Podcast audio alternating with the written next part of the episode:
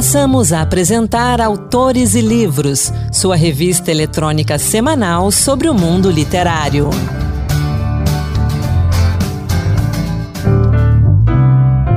Olá, sou Kelly Torres e esse é o Autores e Livros Dose Extra. Toda terça-feira a gente traz entrevistas, resenhas ou dicas de leitura para você que acompanha a gente no site da Rádio Senado, no Spotify e nas demais plataformas de podcast. Hoje a gente acompanha a conversa de Anderson Mendanha com o sociólogo e professor Wagner Miqueias Damasceno sobre escravidão, racismo e capitalismo. Vamos acompanhar? O contexto de crise global econômica e sanitária que atinge o mundo tem sido catalisador de intensas discussões sobre a relação entre racismo e capitalismo, tendo em vista principalmente o fato de que a população negra está entre as mais vulnerabilizadas. O sociólogo Wagner Miqueias Damasceno discute a associação entre a opressão racista e a exploração da mão de obra no livro Racismo, Escravidão e Capitalismo no Brasil, uma abordagem marxista.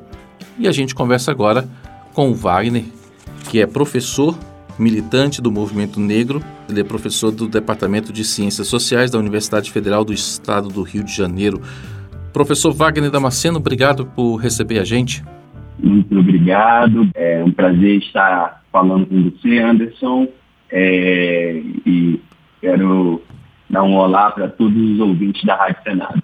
Professor, Fala um pouco desse livro para gente. Ele nasceu de um trabalho que o senhor apresentou, né? É, de um estudo que o senhor realizou. Fala um pouquinho dele para gente. Esse livro, publicado agora pela editora Minha Veja, ele é resultado da minha tese de doutorado em Sociologia pela Unicamp, sob orientação do professor Ricardo Antunes. O objetivo dele é evidenciar os laços entre racismo, escravidão e capitalismo, sobretudo aqui no Brasil, a partir de uma perspectiva marxista. Ou seja, é, eu analiso o racismo e a escravidão em nosso país a partir de uma perspectiva crítica que fica aos pés no terreno das classes exploradas. É uma pesquisa sociológica, mas não puramente sociológica, inclusive porque é, o tema, a questão racial no Brasil, demanda necessariamente análises interdisciplinares. Então, eu me apoiei em estudos históricos, sociológicos, jurídicos, econômicos. É, é também a reflexão teórica, o posicionamento político de uma pessoa que experimentou desde cedo as múltiplas formas de racismo nesse país que uhum. chama Brasil. Né? É um país que nasceu sob o signo da violência, do extermínio indígena é, e da escravidão de milhões de nossos antepassados negros e. Né? Eu começo esse livro tratando da escravidão negra, porque, em primeiro lugar, a escravidão foi um dos expedientes mais importantes para o enriquecimento da burguesia e para o desenvolvimento do sistema econômico capitalista. É, ou seja, essa classe social, a burguesia que escreveu nas constituições o respeito à propriedade privada, foi a responsável pelo roubo de terra nas Américas e pelo sequestro e mercantilização de milhões de seres humanos do continente africano é, essa classe que vai hoje à TV e ao rádio dizer que sua riqueza é fruto do seu trabalho, do seu mérito, é herdeira de séculos de trabalho não pago, fruto da escravização dos nossos antepassados. Uhum. É, em segundo lugar, eu começo tratando da escravidão negra para explicar que não foi o racismo que produziu a escravidão negra, mas foi a escravidão negra no quadro da acumulação primitiva capitalista que produziu a necessidade do racismo. Ou seja, eu quero dizer com isso? Que foi este fato que criou a necessidade das classes dominantes da época criarem um conjunto de crenças, ora de fundo religioso, ora de fundo científico, para justificar a escravização de milhões de negras e negros. Depois disso, né, escravidão e racismo passam a caminhar juntos, se retroalimentando. Por isso, eu, neste livro, eu digo que o racismo é uma ideologia, um conjunto de crenças que visa explicar e justificar a desigualdade entre negros e brancos. Mas ela, como toda ideologia, na medida em que ela se apodera de seres humanos, né, ela se torna também uma força material. Aqui no Brasil, ela assumiu três grandes formas. A primeira forma, podemos dizer assim, foi sintetizada nas fórmulas religiosas. Né? Deus fez uns senhores e tantos outros escravos, é, a segunda, na ideologia do branqueamento, que em linhas gerais dizia que os brancos é, eram essencialmente superiores aos negros, que eram inferiores, e a terceira forma, que no movimento negro nós chamamos de mito da democracia racial, e aqui no livro eu, eu chamo de ideologia da democracia racial, que é a ideologia dominante hoje, que, em linhas gerais, existe no Brasil há uma relação harmônica entre as raças e que tenta jogar os porões da vida social o racismo que nós vemos e sentimos à luz do dia. Eu confrontei essa ideologia nos livros fundados que mostram a inserção precária dos negros no mercado de trabalho brasileiro, é, onde nós negros recebemos menores salários, em média, do que os brancos, apresentamos as maiores taxas de demissão, ocupamos os piores postos de trabalho e assim por diante. Então, quando você fala que essa relação entre capitalismo e racismo, é, nesse ponto que você citou aí por último, que o racismo perpetua. Hoje em dia, o racismo leva a piores empregos, menos o salário mais baixo, piores condições e por aí vai? Exato. A, a escravidão acabou, mas o racismo continuou porque ele é economicamente útil para a burguesia é, e politicamente útil também. Ele é economicamente útil porque, através do racismo, do preconceito racial, é, o grande empresariado consegue, das mais diferentes formas, pagar menores salários com base nas cores né, e na raça é, de um contingente imenso da classe trabalhadora.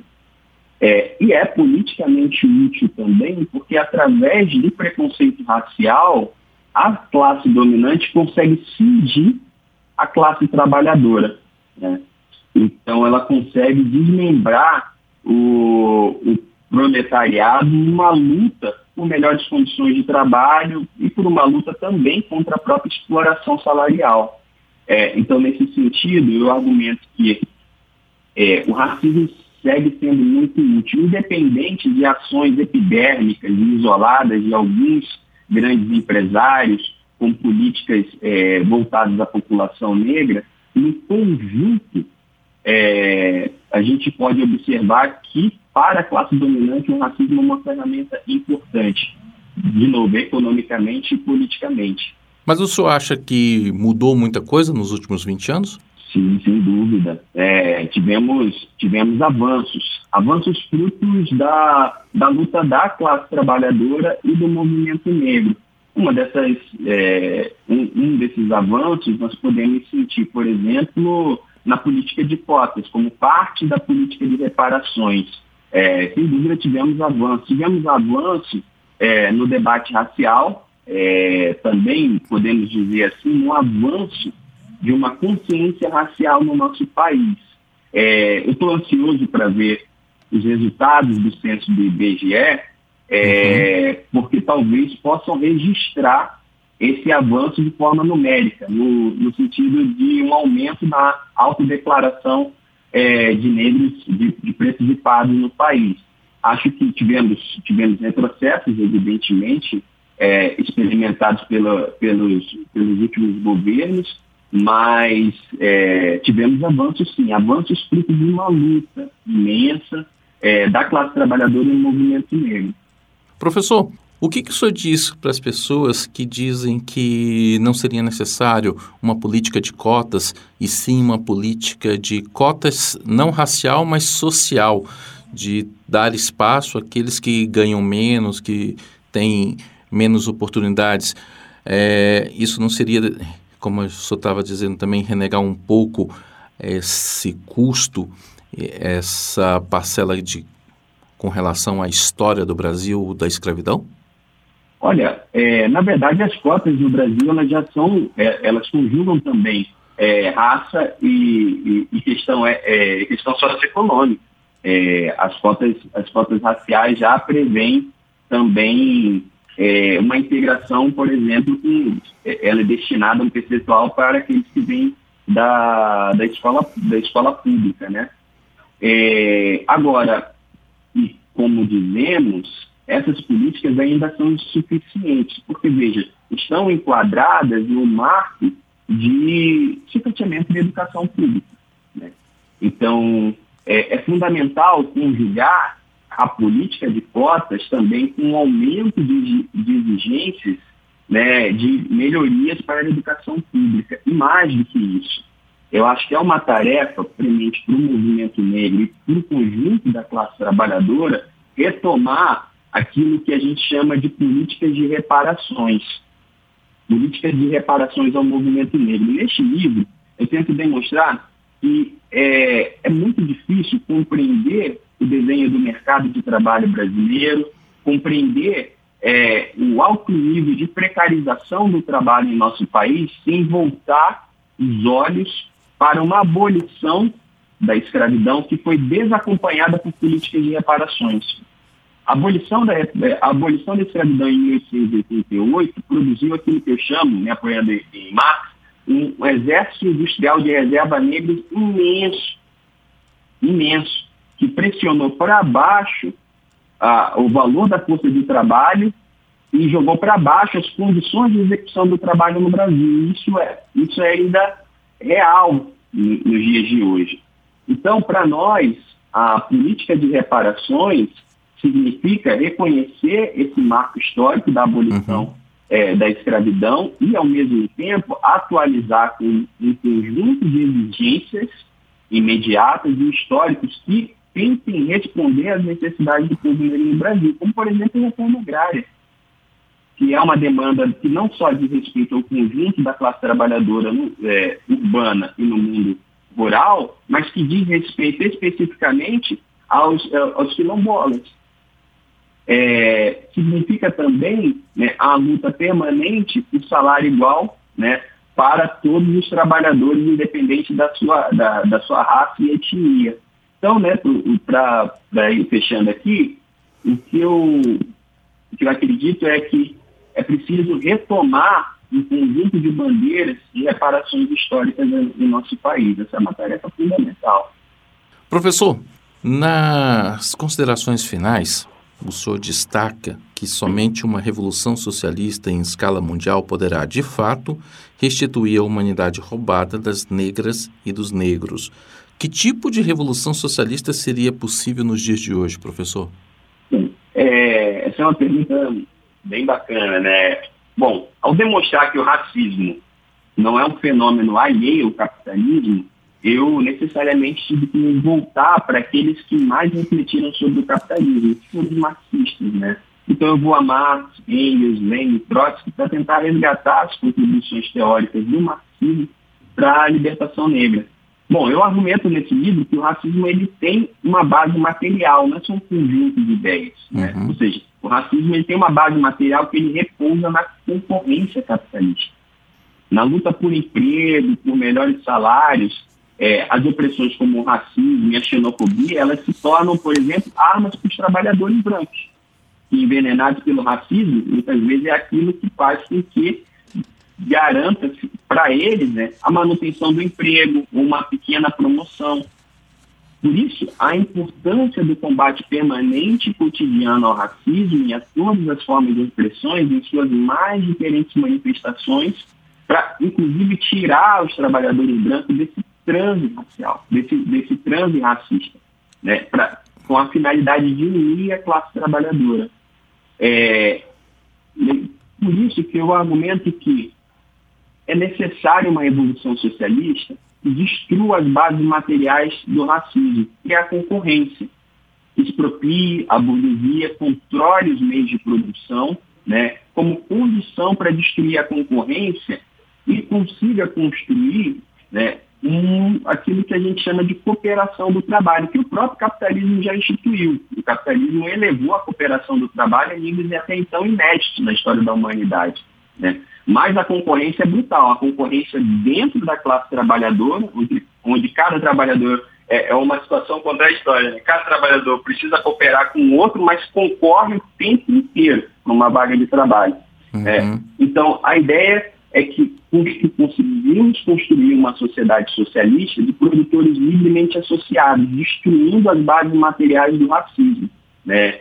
Aí sim, meu argumento é que o racismo para parte da pré-história da humanidade. Isso não significa, não só o racismo, como as raças, no sentido de um conceito que transforma as diferenças étnicas e fenotípicas é, em desigualdades. esse conceito de raça vai desaparecer numa sociedade comunista, livre das classes e livre de toda forma de opressão e de exploração. Isso parece extremamente utópico, é, falar, falando uhum. agora em 2022, mas isso é profundamente necessário e plausível. Né? Nós estamos nós estamos vivendo agora um momento em que é, não só o racismo não ensaia o seu desaparecimento da sociedade, como ensaia um retorno com mais virulência. A tendência, né, a tendência hoje no mundo não é mais nem a democracia racial, é o retorno de ideologias de supremacia racial podemos assistir nos próximos períodos, não só no Brasil, mas no mundo, o retorno de teorias como o darwinismo social, uhum. teorias abertamente racistas. Para interromper esse ciclo de barbárie, é necessário para nós negros, não só nós negros, mulheres, LGBTIs, em conjunto com a classe trabalhadora, né, construirmos, apontarmos uma saída para uma nova forma de, de sociedade, que não seja mais pautada na exploração do trabalho mas na cooperação livre de produtores associados. Essa é a condição para a destruição do racismo, combinada com aquilo que eu disse, um combate permanente a todas as formas de racismo que vão se manifestando no nosso cotidiano. Professor, para a gente encerrar, quero aproveitar a presença do senhor. Nós estamos no mês da consciência negra. E dentro disso tudo que a gente está conversando, como é que o cidadão comum, no seu dia a dia, principalmente aquele que não é negro, pode contribuir para a redução do racismo e um aumento da igualdade racial nesse país? Essa é uma, essa é uma excelente pergunta também. É, Costuma-se acreditar que o combate ao racismo é uma exclusividade dos negros. É, e não é. Não é, não é também no Brasil. É, o Brasil é o país com a maior população negra fora do continente africano, ou seja, nós somos maioria. Mas ainda assim, nós negros não conseguiríamos resolver o problema do racismo no nosso país, sozinhos não. É, nós precisamos da ajuda dos não negros, né? nós precisamos é, da solidariedade, da ajuda dos trabalhadores brancos, indígenas, asiáticos. Essa é uma luta de todos, né, é, de todos nós da classe trabalhadora. E partindo desse princípio, é, é muito importante, em primeiro lugar, né, ouvir o que os negros têm a dizer, né, estudar também é, e se filiar, em alguma medida, às lutas coletivas antirracistas e anticapitalistas também. Né? É, de novo, nós estamos experienciando aí a, um momento muito dramático da, da história da humanidade. Atravessamos agora quatro anos de um governo é, abertamente racista, uhum. e, que, e que, mas isso não significa que o, o futuro seja plenamente alvissareiro, porque se ensaia também novos acordos políticos econômicos né, que não, não colocarão na pauta as necessidades imediatas e históricas do povo negro. Então, para nós, assim, é fundamental para tentar responder de uma maneira mais concreta, em primeiro lugar, entender que a luta contra o racismo ela não é uma exclusividade dos negros.